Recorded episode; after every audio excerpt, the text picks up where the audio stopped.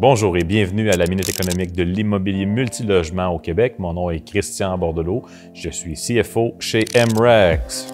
Aujourd'hui, à la Minute économique, on va parler du transport en commun euh, et euh, dans la foulée, finalement, du coronavirus, COVID-19. Bon, évidemment, à la Minute économique, on a déjà fait deux euh, épisodes sur ça. Je ne reviendrai pas vraiment sur le virus.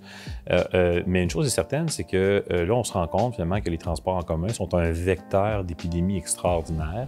Évidemment, bien, ça commence à se répandre avec les aéroports, mais aussi maintenant, on voit que à travers les transports en commun urbains, euh, donc le métro, les autobus, c'est des vecteurs extraordinaires pour la, propagation finalement du virus. Donc là, on a arrêté les transports en commun à beaucoup d'endroits.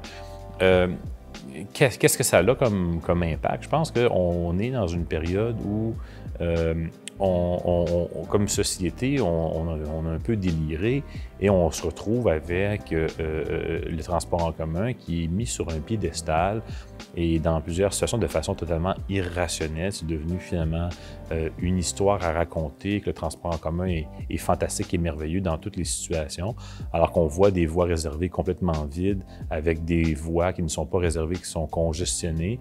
Alors on crée de la pollution totalement inutilement pendant ce temps-là. On voit des autobus complètement vide circuler.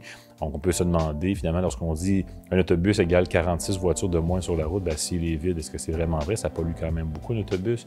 Euh, bon, tout ça, il y aura l'électrification des transports. On s'en ira dans une direction avec les transports qui sera plus propre. Mais à l'ère de l'ubérisation des transports, euh, euh, tous les grands manufacturiers, tous les grands constructeurs ont reconnu que le futur des transports n'est pas en commun. C'est du transport, du transport individuel sur demande. Donc, ce sont des gens qui vont, avec leur téléphone, pouvoir faire venir des pods de déplacement, faire venir des drones de déplacement. Euh, plusieurs endroits en Chine ont déjà ces services-là. De grandes compagnies comme Rolls-Royce ont investi des milliards et des milliards de dollars dans, l'avenir des transports, qui, est un, avenir ubérisé. Donc, évidemment, les transports en commun euh, continuent d'annoncer des projets de nos jours. Ça semble être un peu euh, quelque chose du passé. Certainement que par le temps que ces projets-là auront été complétés, le futur aura complètement changé. Donc, ces projets seront déjà désuets à leur naissance. Euh, ceci étant dit, qu'est-ce qui se produit? C'est que ces transports en commun-là, on, le voit, sont aussi des vecteurs de maladies, de santé publique.